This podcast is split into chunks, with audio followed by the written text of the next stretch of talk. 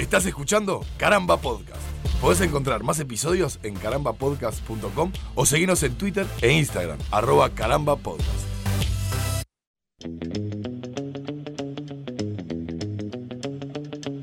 Bienvenidos a una nueva edición de Yo Tengo el Poder, este podcast de caramba en el que junto a Nico y Martín eh, hablamos sobre superpoderes, superhéroes, cómics y artes afines.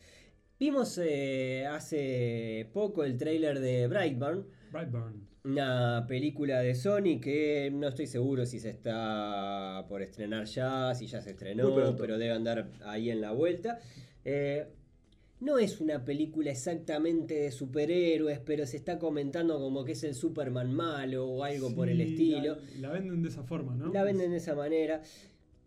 Viendo el tráiler tiene algunos puntos de contacto con, eh, bueno, esa primera... eh, Sí, un poco cuando, cuando empieza tiene un punto de contacto, en el medio también, al final también, entre medio de todas las partes también, básicamente todo. Todo tiene que ver, sí, sí.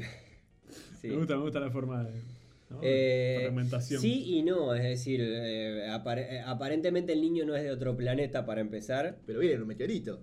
No, no viene en un Sí, meteorito. muchacho. Es un meteorito lo que baja. Pero el, el meteorito baja, pero el, el- el niño ya está. No, para mí El viene. niño Ah, viene para mí se entiende que viene en el yo, meteorito. yo entiendo como que viene en el, en el meteorito. Ah, bueno, está, puede ser. Es un niño que se llama Clark Kent, que viene de otro país, de otro mundo. Se ¿Y llama Ken Clark. Kent Clark. Kent Clark.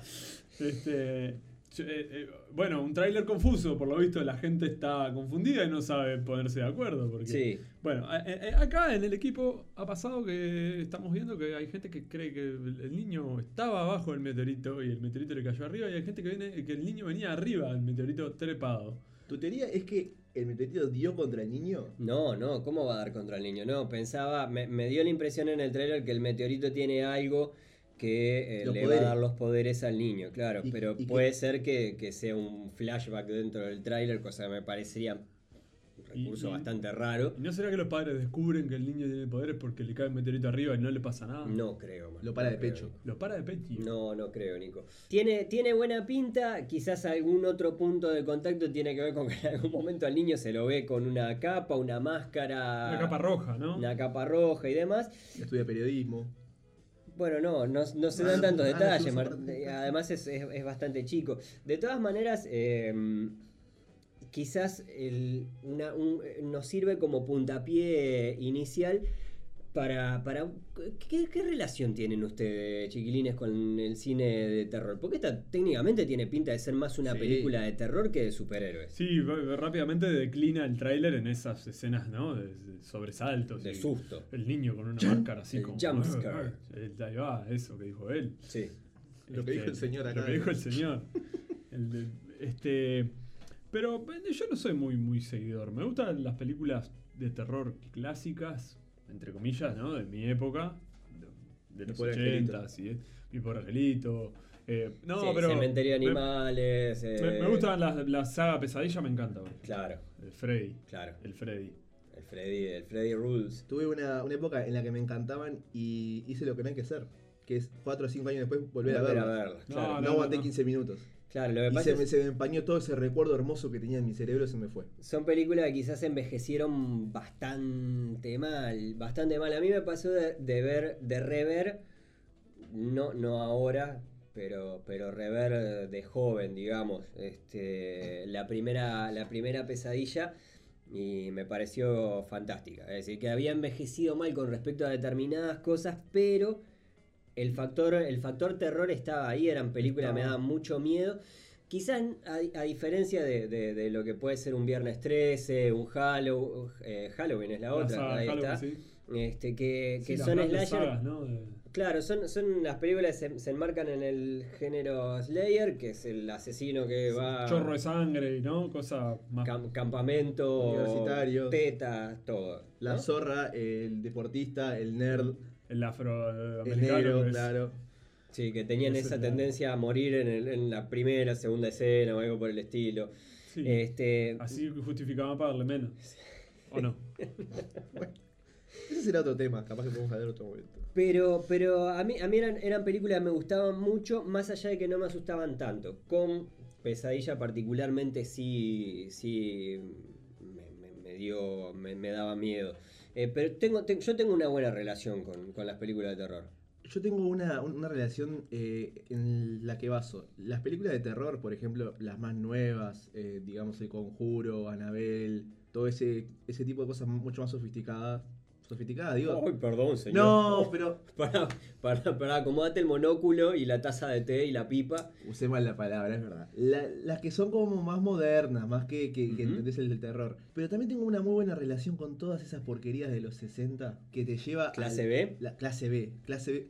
Pero no sé si en el- los 60 eso era considerado clase B. Eh, muchas de las del género sí, la mayoría te diría. Esa falopa de, de- de los 60 de, Ed de.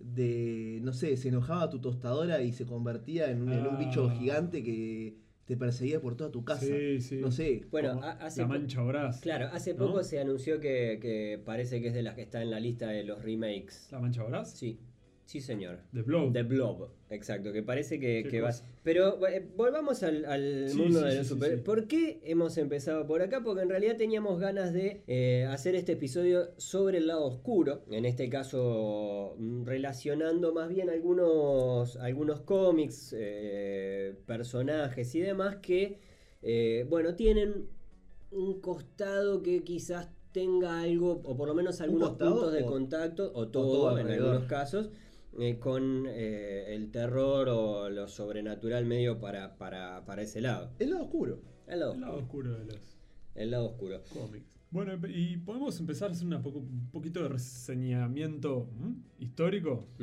A- Acá le decimos reseñamiento. De este lado del río se dice De así. este lado se dice así. Eh, un, un repasito, un repasito, por lo menos yo lo que me viene a la mente, esas primeras historias más tipo, tipo pulp, pulp, ¿no? Esas, esas revistitas que eran una recopilación de varios cómics. Vos de repente ibas a una editorial y decías, mirá, inventé este personaje, te lo pueden publicar, y ahí el editor lo veía y te decía, sí, dale. Estamos hablando de la década del 30 aproximadamente. Cuando todavía no, no 40. explotaba. Cuando el cómic era una cosa más, primero que nada, infantil. ¿ah? Cuando no había mucho control eh, todavía del- de, qué se publicaba, o no más allá de que no hubiera pornografía, ni. Pero la, la violencia y el terror y eso era. El, el terror era algo no, no tan gore ni tan sanguinoliento como se ve ahora, pero eran más historias. eh, se, se retomaban monstruos de la literatura, ¿no? Frankenstein. Bueno, Frankenstein fue uno de los, de los primeros. de los primeros cómics este, en, en hacer en, Eh, en adaptarse a cómic digamos las horror, primeras terror. historias en adaptarse a cómic Frankenstein eh, es del, del, del 45 de Price Comic. Que, bueno, era, era, era una de las primeras editoriales donde estaban eh, Jack Kirby y Joe Simon.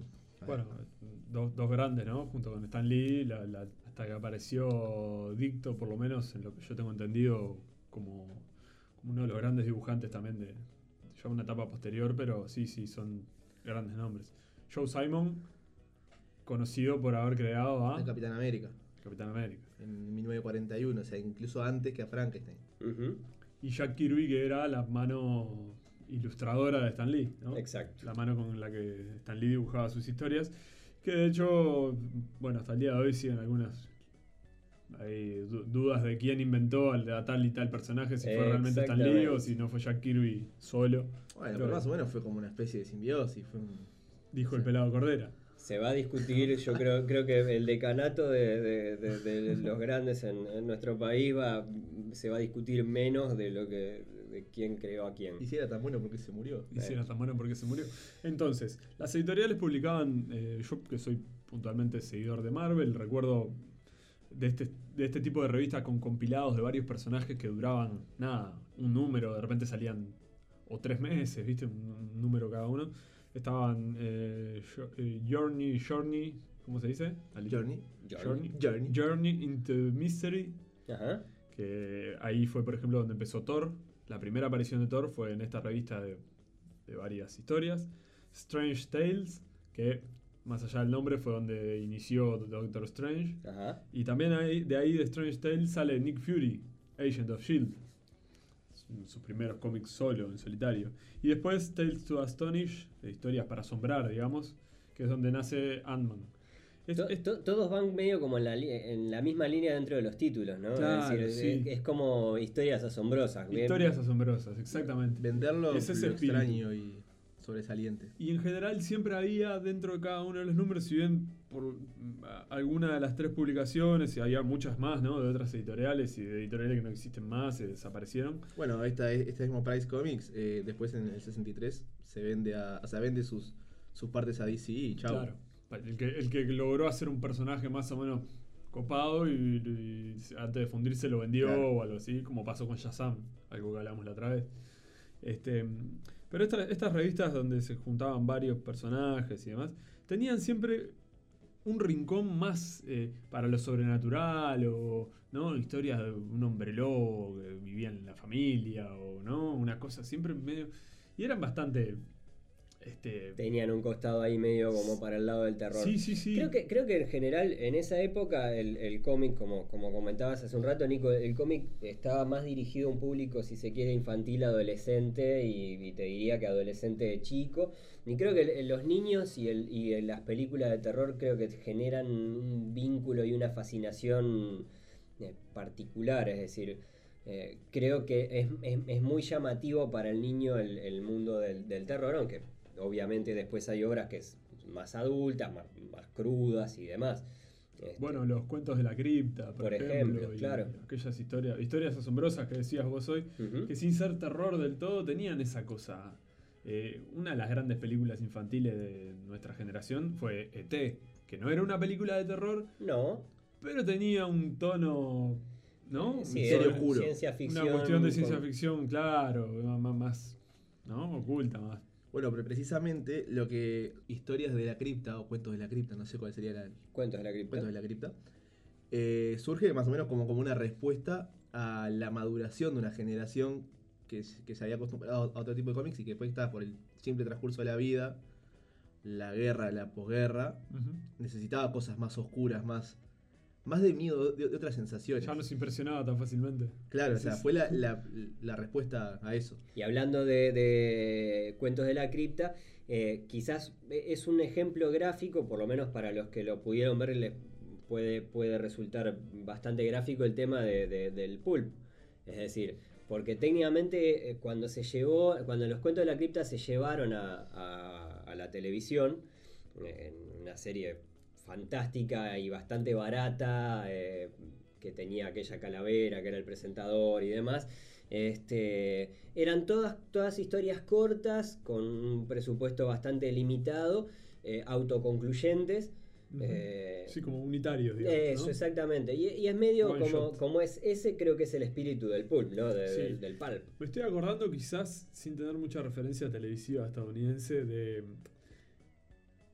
La Dimensión Desconocida. La dimensión desconocida. Puede sí, ser un yo- antecesor directo de, de historias asombrosas, de cuentos de la cripta y demás. Claro. Que muy parodiado en Los Simpsons, en Futurama, en, bueno, en, to- en todas las series. Pero era un poco esa idea de contar historias puntuales con una vuelta de tuerca medio, Medio sobrenatural. sobrenatural, exacto. De hecho, Spielberg creo que estaba involucrado en, en historias asombrosas. no Sí, sé claro, si como sí, sí. productor o no sé si como director, creo que era como productor. no recuerdo, pero me acuerdo clarito que salía el pero nombre. de él. estaba, estaba Spielberg ahí metido. Sí, sí. Eh, Y bien, eh, en cómics también, hoy, hoy que hablabas más temprano, Martín comentaba de, bueno, hablábamos de las historias de la literatura Clásica. cl- Sí, este, no, no- no clásica en el sentido de la antigua Roma y demás, ¿no? De la antigua Grecia, perdón, sino de la, la gran época de la literatura de terror o, o- o más oscura, digamos, que la época de mediados del siglo XIX y fines del siglo XIX o principios también del siglo XIX, Frankenstein, Drácula, eh, Eh, Lovecraft. Después, Eh, bueno, el la- el universo advenimiento de Lovecraft. Con esa cosa más de las dimensiones y grandes criaturas monstruosas, que- alegóricas de los demonios humanos y esas cosas. Y tenemos, por ejemplo, una novela, eh, no, no recuerdo el año, pero estamos ahí, seguramente a fines del siglo XIX, de Robert Louis Stevenson, que se llama Dr. Jekyll, las aventuras de, la- de las- Y el señor de Hyde. La- las locas Las aventuras locas aventuras. Jekyll. El, el extraño caso del Dr. Jekyll y Mr. Hyde, si no me equivoco, puede ser. Puede ser, Que fue inspiración directa para la creación de Hulk. Claro. claro. Es la inspiración y, y- y dicho explícitamente por, por las personas involucradas en la creación de Hulk. Vos sabés que yo siempre tuve la, la duda de si eso había sido blanqueado en algún momento. O sea, sin, sin conocer de esto porque es muy, muy... No, se hizo un blanqueo de Hulk. Sí, sí. Bueno, de hecho, en, hay, hay una película, ahora no me estoy acordando el nombre, con John Connery, en el cual eh, diferentes monstruos de esa mitología se aunan en un equipo. La, Liga Extraordinaria. La Liga Extraordi- Te- Extraordinaria. Te cuento algo, no sé sí. si lo sabes. Eso está basado en un cómic de Alan Moore. Ah, no, no. Una novela gráfica, una serie, y es que es mucho más oscura que la película. Claro. En la película Es aparece. medio, medio pelo. Son todos personajes de la literatura. Eh, Alan Quatermain, que es, eh, si no recuerdo, es el autor de Tarzán, si, si no recuerdo mal. Eh, Alan Quatermain, que es el personaje que hace John Connery. Está el hombre invisible, que El es el. De, el de H.G. Wells, aparece Tom Sawyer de los, de los cuentos de Mark Twain, ya grande, ¿no? Este, detective. Está Bueno. Mina, Harker, que es la, la mujer protagonista de Drácula, de la novela Drácula. Está Jekyll y Mr. Hyde. Y hay algún otro ahí. Hay algún otro ahí en la el vuelta. Capitán Nemo, del Nautilus, de Sí, Julio Verne. exacto. Y no me acuerdo qué más, pero por ejemplo en la novela, para que te hagas una idea, este, el hombre invisible es muy perverso y hace cosas muy perversas. Eh, de Hombre Invisible, ya lo hemos Y- hablado en algún otro en- episodio. Sí, sí, sí. Episodio 1 Yo tengo el poder. Episodio 1, donde te hacíamos referencia obvia que sí, se usa para la, para la cochinada. Para la cochinada. Pero el Dr. Jekyll, en esta en, en su forma de Mr. Hyde, el monstruo del Dr. Jekyll, que también es, es una enorme alegoría toda la novela, ¿no? Y si bien se lo describe físicamente, como pasa con Hulk, no deja de ser el monstruo interno de un tipo que se desinhibe y demás. Bueno, en el cómic directamente, el castigo que recibe el hombre invisible en un número por parte de Mr. Hyde, lo agarra y lo pone en cuatro patas de arriba de una mesa y lo ensarta como un gorila. O sea, lo, Lo penetra. sí, al hombre invisible. Todo eso en un cómic. En un cómic de Alan Moore. ¿Mirá? Sí. Tranqui, ¿no? O sea, Ah, que- que hago como- para que veas que la película, la película es mucho más familiar, ¿no? Claro. Yo me imagino el momento en el, en el que agarraron eso para hacer el, el guion y dijeron, no. No, No, no, no, no, no, no. no, Tacharon. no, no, no, no, no. Porque además, El actor preguntó, ¿pero, pero por qué tachas eso? No, no, No, no, no, déjalo ahí, déjalo ahí. arrancó la página, le, le hizo pelota y se la comió. se podrán imaginar además cómo debe ser eh, mantener relaciones carnales con penetración a una cosa que es invisible o un ser que es invisible, ¿no? Vuelvo a decir, Bueno. episodio 1 de Yo tengo el poder. Sí. Sí. En fin, Ahí está todo explicado. a lo que iba es esto, que Hulk Eh, ah, tuvo un origen, eh, además en los primeros cómics eh, el Dr. Banner se convertía en Hulk al caer el sol, no era una cosa de me enojo y brr, no, se escondía el sol y él se transformaba en la de esa cosa, bueno, toda esa simbología. Como Cenicienta, pero un poco antes. Y, y- ah, no, las- sin zapatillas de cristal, porque Otro, otro personaje, creo que fue el primero que me vino a la mente además cuando, cuando planteamos de, de hacer este episodio y ver cómo lo, lo- lo formulábamos, es el espantapájaros de, de Batman. sí, señor. Es decir, eh, un person- es Jonathan Crane, un personaje creado por Bill Finger y Bob Kane en el 41. Eh, era, a, a enormes rasgos, era un profesor de psicología que eh, fue echado por disparar en un salón de clases como parte de un experimento sobre el miedo. Eh, en este caso, Le salió mal. Sí, le salió mal. En, en el cómic original disparaba balas de salva. En, el, en una reedición este, más actual dispara, dispara balas reales y de hecho hiere a, a uno de sus alumnos y demás. Más border, ¿no? Más- Claro, este. e- Es uno, uno de los personajes que quizás me llama más la atención, o me llamó más la atención, eh, como si bien tiene una relación directa con el miedo, porque no es un personaje que tenga superpoderes, sino que Pero sabe cómo ejercer miedo en los Claro, demás. tiene, tiene como, como un tema bioquímico que es eh, ese químico que tiene, que en las películas se ve en la máscara y demás. eh, nada, lo que hace es exaltar las fobias de, de- de las personas que, que inhalan ese, ese gas, digamos. Y eh, bueno, nada, el miedo es su, es su, su fortaleza. De hecho, es un personaje que durante mucho tiempo experimentó con pacientes de- del asilo de Arkham. Ah, de que ya venían medio tocaditos, que ¿no? ya venían medio tocaditos, imagínate, abajo Sí, de sí. Eh, si mal no recuerdo, en la, en la película, en la primera de la trilogía de Nolan, Exacto. él, él trabaja en Arkham, ¿no? Sí, Es sí, el, señor. el psiquiatra ahí. Este, dos, dos cosas me haces. Primero me haces acordar, eh, me hiciste acordar ahora de una de Danny Moonstar, Mirage, una de las nuevos mutantes Ajá. de la familia mutante de X-Men, cuyo poder originalmente era poder eh, proyectar frente a las personas su mayor miedo en una imagen tridimensional. Claro. ¿Ah? O sea que es, bastante, esto, es sí. bastante parecido. Después logró desarrollar la otra punta de eso que era proyectar su mayor anhelo. Claro. Y entonces está, no era tan cruel, podía. Cosa que, que- que copiaron en Harry Potter. ¿Sí? Cuando hay un, hay, Ah. hay un bicho que, que al salir del baúl Sí, Claro. se, se copian tu mayor miedo y después está el, el- El espejo. el espejo que te muestra tu mayor deseo. Exacto. Y otra cosa que me haces acordar, que ya que decís que el espantapájaros es del 41, no nos olvidemos que originalmente, si bien Batman tiene toda esa cuestión del miedo y las sombras y el que en las películas de Nolan también está muy bien retratado, Total. Batman originalmente en el cómic, antes de tener su propio título y salía en Detective Comics.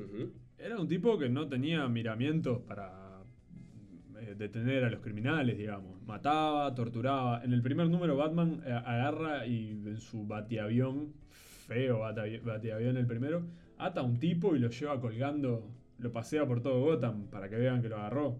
En Qué el bien. avión lo lleva colgando con una piola abajo, el cadáver ahí. Qué lindo. Eh, qué es buen, más- buen espectáculo. Es más, Hay otra todo cosa. para decir que agarró un malo. nosotros que hablamos de los spoilers y siempre estamos debatiendo el asunto, en la tapa del cómic estaba el avión con el muerto colgando. Divino. Ah, pero muerto.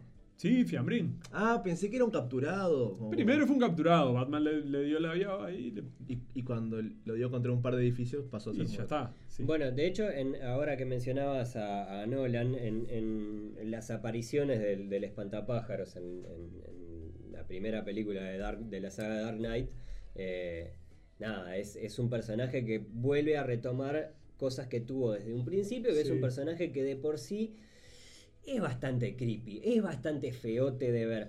Eh, Si bien el Joker, el Joker, por ejemplo, es un personaje que ha tenido como, como vai- vaivenes en función a, a, bueno, al ilustrador, a las historias y demás, no se lo, no tiene, tiene costados súper siniestros, pero quizás no es un personaje que inmediatamente lo identifiques como un personaje que da miedo. no, más aunque allá sus de- versiones más oscuras son terribles. Y de esa cosa cultural de que, que tenemos muchos que los payasos no... Sí, sí, totalmente. Cancelados, cancelados los payasos. Totalmente. No quiero. Es que Joker, el, el- el miedo que te da es por, por, por el miedo psiquiátrico, el miedo de. Madre querida. Sí, sí, payaso me come, decía Bart. Payaso.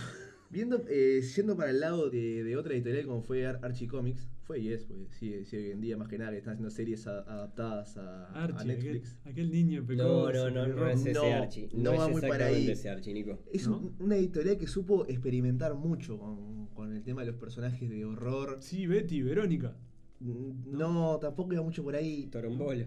Torombolo, Toropu, todos. No, íbamos por el lado de, lo- de los zombies, de, de, Ah, los ovnis, sí. de hombres lobo, de más, o sea, más horror al, al- al viejo estilo. Por eso es, es de, de mediados del siglo pasado.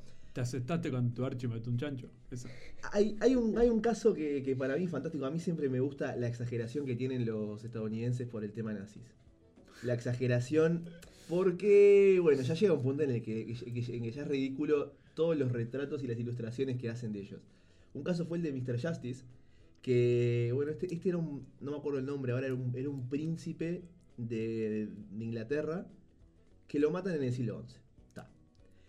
En el, en el 40, o sea, en 1940, quieren mover su castillo desde Escocia, que era que estaba, hasta Estados Unidos. La razón, no la recuerdo. En el medio de ese recorrido, porque lo mueven en barco, Tranqui, un castillito, ¿no? un castillo, ladrillo por ladrillo, lo mueven bien, lo hunden los nazis. Ah, Está. O sea, castillo. tenían que ser. Castillo ya está, hacia el fondo del mar. Y en eso, eso provoca que, que este Mr. Justice, Se convierte en la sirenita. no, pero parecido, se convierte en un zombie justiciero.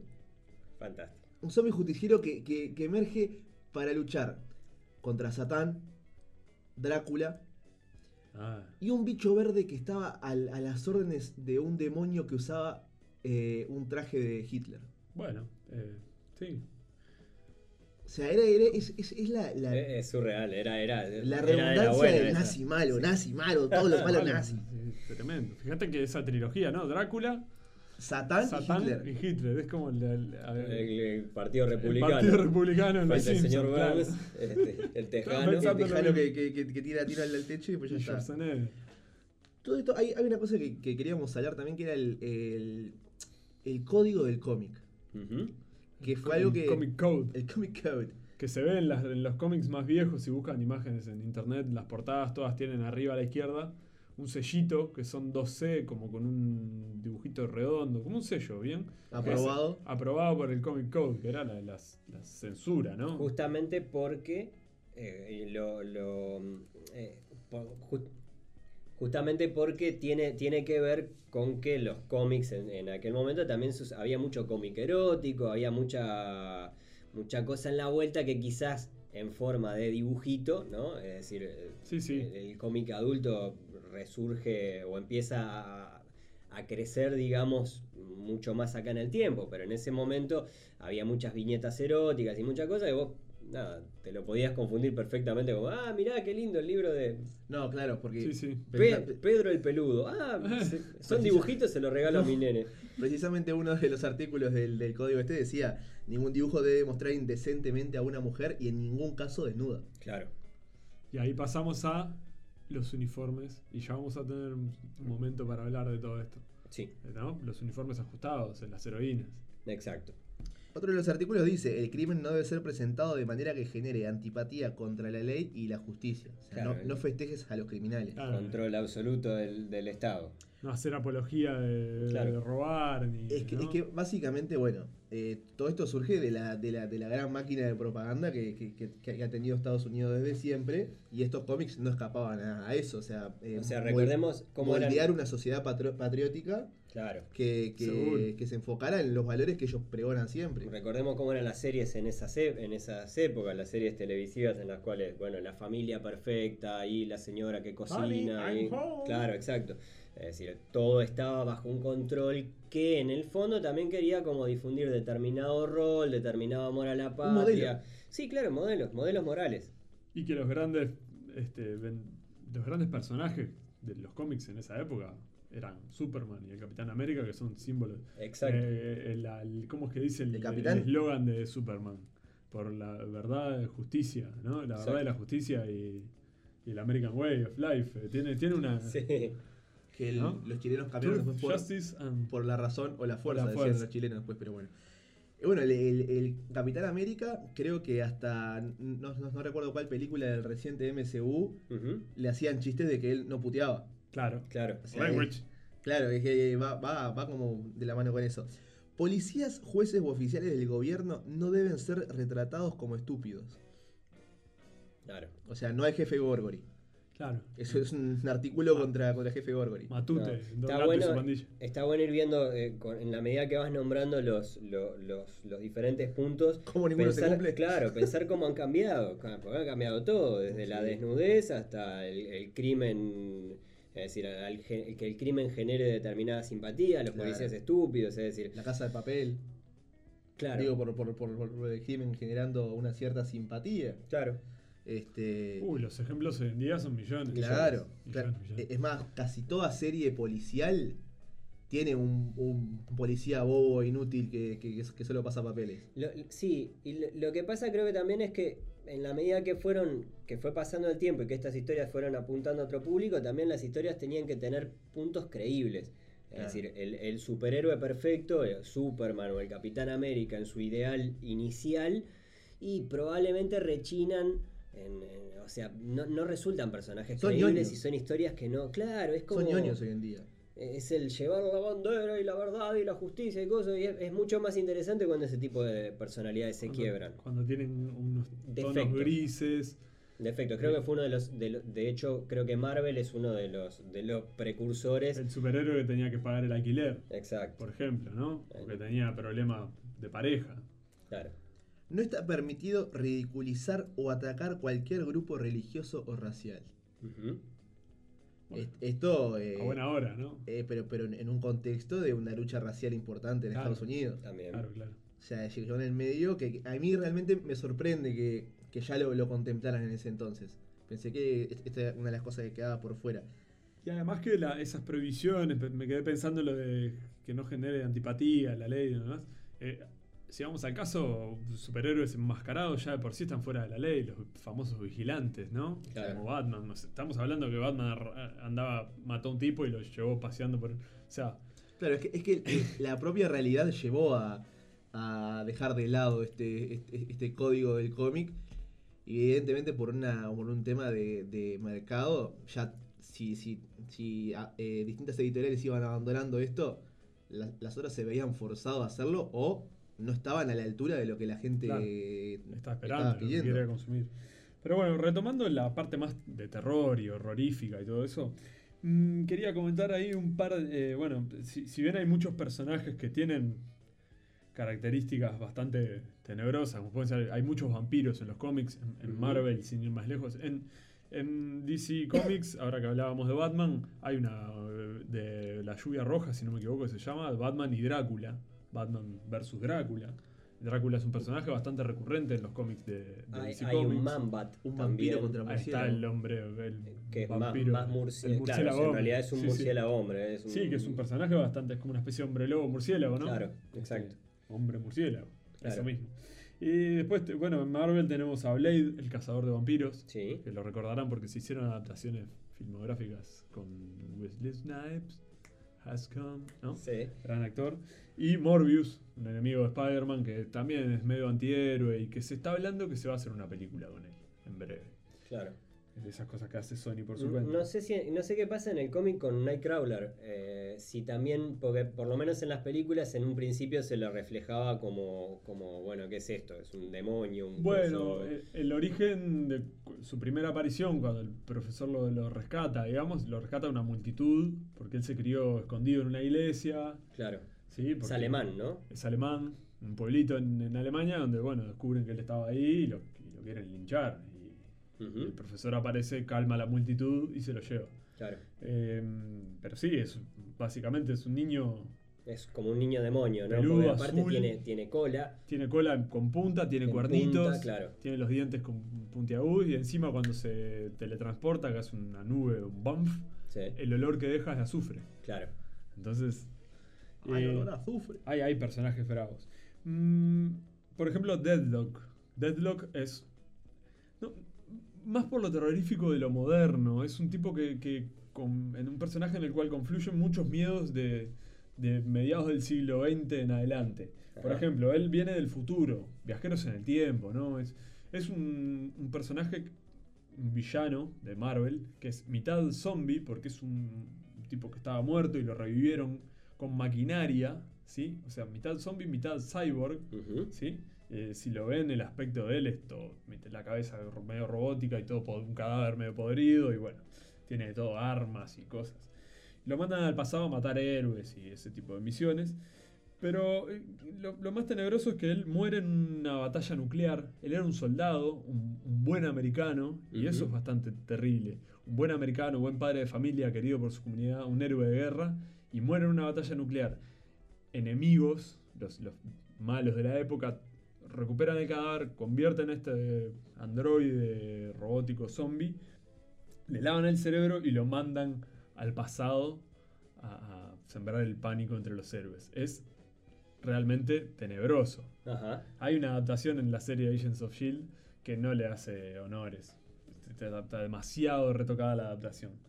Y después otros personajes clásicos del terror más primordial son el, el- hombre cosa y la cosa del pantano. The Swamp Thing. The Swamp Thing, Y The que es la Thing. cosa del pantano, y el Man Thing. De la misma Thing, editorial. Ahí va. No, Man Thing es de Marvel.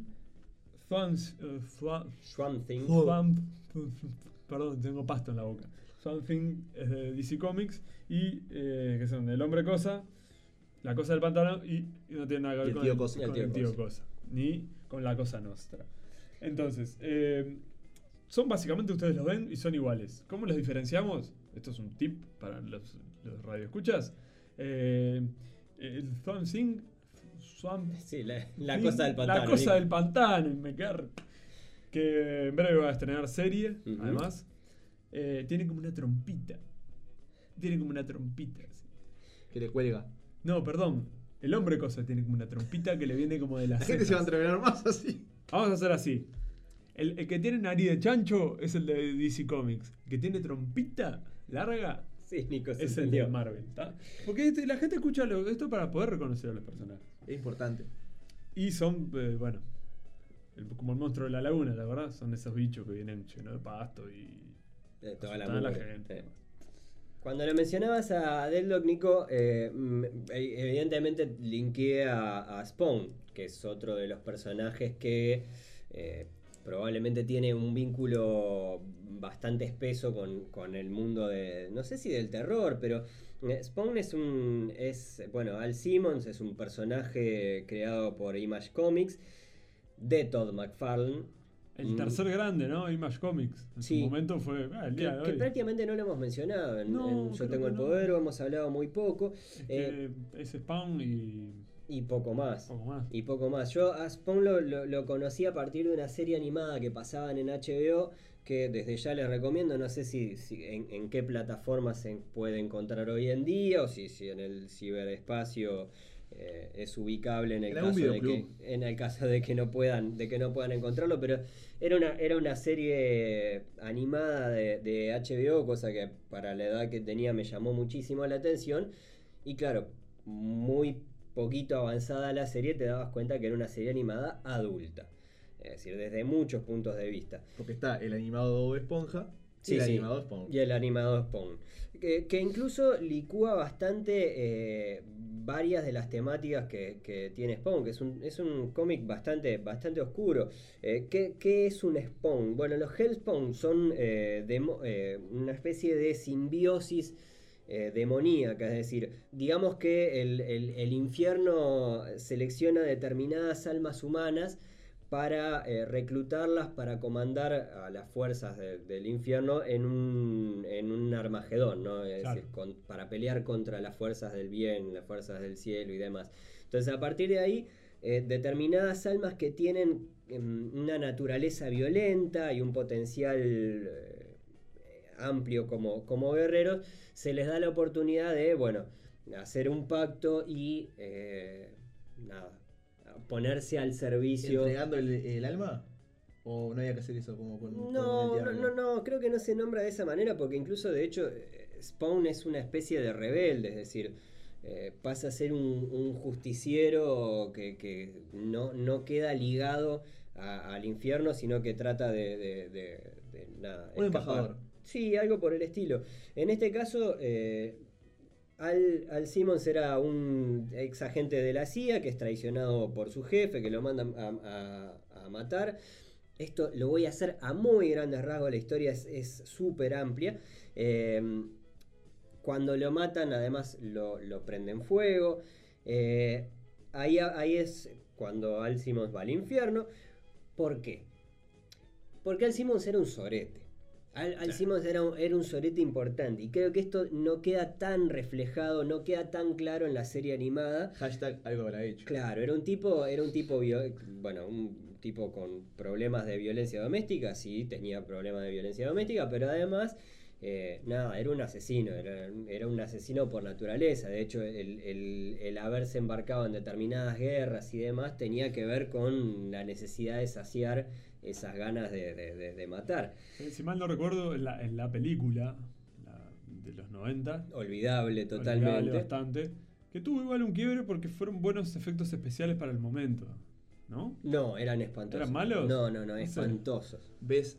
Volvemos a, a lo que había pasado con Pesadilla. Mejor quedarte con la idea de que. ¿Cómo la viste en eran No. No, la, no, no la mires hoy en 2019 porque. No, no, yo creo que no resistía a su época tampoco, ¿eh? ¿No? No, no, no, era muy mala. Muy mala, muy mala. Incluso la serie animada era mucho más recomendable, mucho más terrorífica y mucho más todo que, que el, el engendro ese que hicieron. No le gustó a. No me gustó. No, no. No me gustó. No lo- ya está convencido, no lo voy a discutir. Pero bueno, a lo que iba que lo presentaban como un. eh, a, a ojos de la sociedad era un buen policía, ¿no? Era como. un- Claro. No era. O sea que estaba más licuado no sé si era gente del FBI o algo así, pero su vida, eh, su vida privada era muy sucia. Claro. El tipo estaba metido en chanchullos de corrupción, de, de droga, violencia doméstica. eh, Claro, Sí. de hecho Al tiene, eh, tiene en la serie animada, por ejemplo, lo que tiene son una especie de flash, bueno, una especie no, no, no tiene su memoria totalmente constituida. Eh, cuando pacta con, con Malevogia, que era el, guardián sí. del último, del octavo círculo del infierno. Ah, porque no negocia con el diablo. No.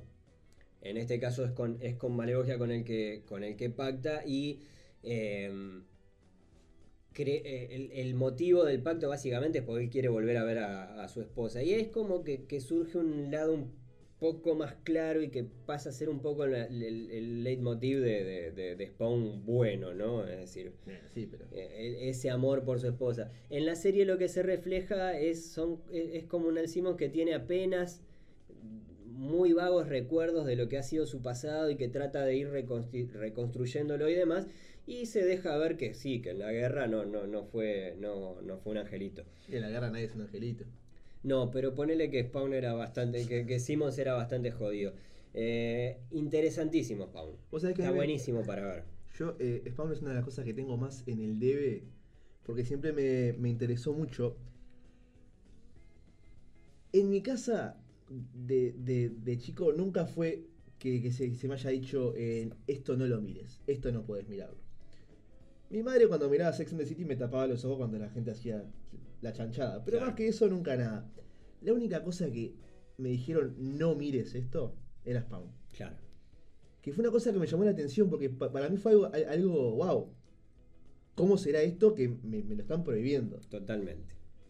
Porque me decían, no, no, porque esto no. Y bueno, con el tiempo me, me- me enteré que hay, que hay pedófilos, hay, Claro. hay mutilaciones. Claro, bueno, uno de los personajes que tiene más relación, que es el payaso, eh, ¿no? que se ve tanto en la película como también en la serie animada, eh, se, se llama Violator. Violator, el violador. El ¿no? violador.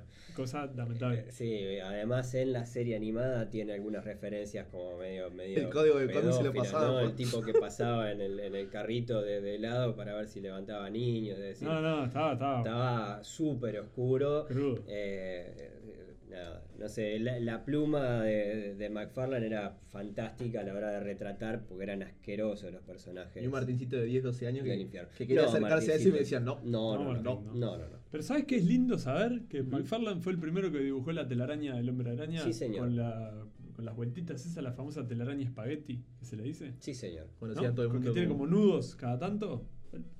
Un dato de mierda. La telaraña con Y además dibujaba eh, al hombre araña con, con pequeñas arañitas siempre trepadas al cuerpo. Ah, qué horror. El mismo que te escribía que andaba violando gurises por ahí. Terrible.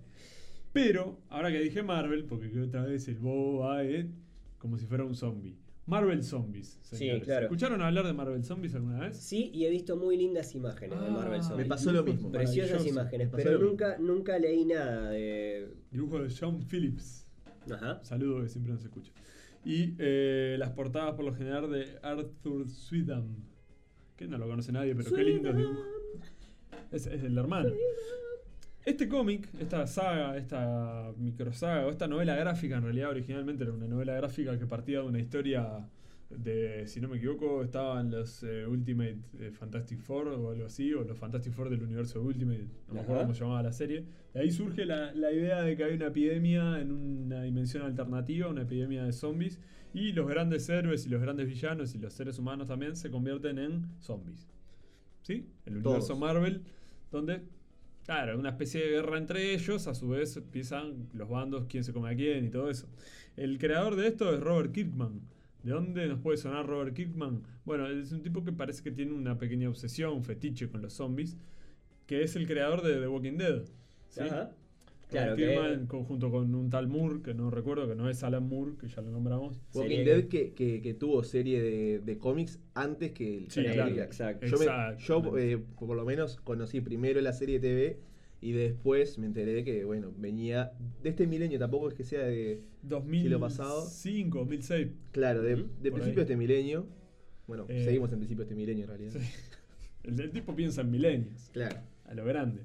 Eh, sí, Robert Kirkman, eh, creador de The Walking Dead y eh, del universo este de Marvel Zombies. Pero, eh, perdón, ¿quiénes están en el, en el- Porque yo lo, lo- lo que he visto ha sido eh, Hulk, Wolverine. Wolverine, Capitán América, creo que el, Sí, también. en el, Sí, en el en, el- arte. en ese mundo se llama Coronel América. Pero te da esas pequeñas diferencias que hay entre universos. Pero ¿Capitán sí, es más que coronel o menos que coronel? Capitán es más. Es más que coronel. más que coronel. O sea, le bajaron Le el, el bajaron grado el porque era grado, zombie. Por comerse a la gente. Acá, lo- acá pasa también. Acá pasa. En cualquier ejército, por lo general, Cuando te comes a uno te Eh, bajan de está, cerrando. pa- está pasando, sí. Lo están registrando. Eh, los derechos humanos y esas cosas. Marvel Zombies inicia, según este, los, los- lo que tenemos yo, la leí hace muchos años, cuando, cuando salió fue como un boom y todos salimos desesperados a tratar de encontrarla. En esa época era mucho más difícil encontrar material digital. Nunca hubo adaptación de, de pantalla, de serie ni nada de eso. Tal vez animada, Animada. pero no me suena, ¿eh? No, no estoy al tanto de las, de las adaptaciones animadas de Marvel, la verdad. Es un mundo muy grande. Es un mundo demasiado amplio, lo mismo con DC Comics, alguna cosa puntual, pero no estoy muy actualizado. Entonces, a fin de cuentas, eh, en todo el mundo del, del- del horror recopilamos zombies, Zombies, Vampiros. vampiros. pedófilos, Sí, lamentablemente esos son demasiado reales. eh, bueno, hablamos de Frankenstein, hablamos de. Frankenstein. Mucha base en la literatura, mucha Claro. base en la literatura que a su vez tiene mucha base en leyendas históricas, puntuales, vampiros hay desde- hasta en la antigua China milenaria hay vampiros, ¿verdad? Totalmente. Eh, Demonios. demonios, y Los actualizaciones. mocos de los pantanos. los mocos de los pantanos y actualizaciones a, a miedos más actuales, cosas más cibernéticas. Eh, quedó por afuera comentar alguna cosa de cuando hablamos de pesadilla, de, ¿no? de la saga de pesadilla. Eh, al pasar nomás están los Sleepwalkers, que es una especie de policías del sueño. ¿no? En el universo Marvel también fue una, una cosa que duró muy poco, hace unos cuantos años, en la década del 70 por ahí. Que la- la- hay una, una de las dimensiones es la Mindscape, el escape mental, donde viven criaturas que nos atacan en los sueños y tratan de entrar al mundo, a nuestro mundo, mediante los sueños. Entonces los Sleepwalkers, los caminantes dormidos, Los policías de los sueños. son la policía de los sueños que controla eso. Y hay un momento donde uno de estos demonios, un- de la mente soñadora, le hace una jugarreta a uno de estos sleepwalkers, a uno de estos policías, y, y queda atrapado en la mente de un ser humano durante un sueño. Entonces, cuando este ser humano que se llama Rick Sheridan se duerme, toma control del cuerpo, de su cuerpo, el- la entidad de Sleepwalker que tiene adentro, y sale a cazar eh, demonios en los sueños de otros humanos. Wow. Es una historia muy interesante y bueno, no sé, eh, no, no quería dejar de mencionarla, pero sí, tenemos un amplio espectro de terrores clásicos adaptados al mundo del cómic. Sí, hemos dejado ni que hablar, como siempre nos queda un montón de cosas Uf. afuera, eh, pero... Como siempre que pasa cuando cortamos el micrófono decimos, ¿sabes de lo que no hablamos? Sí. ¿Sabes El cameo de Stan Lee, ¿Sabes lo que nos faltó decir? Pero bueno, el cameo del zombie de Stan Lee. por suerte, esto va a seguir pasando y vamos a tener muchos episodios más para seguir hablando. Así concluye el decimocuarto episodio de esta serie que es eh, Yo tengo el poder en caramba. Recuerden que pueden seguirnos en Twitter, en Instagram, arroba caramba podcast, en Facebook, nos buscan por caramba podcast. Todo está en Spotify, iTunes, YouTube y carambapodcast.com. Como dice Nico, eh, cuéntenos qué, cuál de estas Claro. cosas le da más miedo, si los ¿A qué le pedófilos, los zombies miedo? o los vampiros. ¿A qué, ¿A qué le tienen miedo? o qué? O si recomiendan algún otro cómic de terror, yo sé que nos quedaron muchas cosas afuera, pero Sí. por favor, este, escuchamos sugerencias, comentarios. Y recuerden siempre que con un gran poder viene una gran responsabilidad.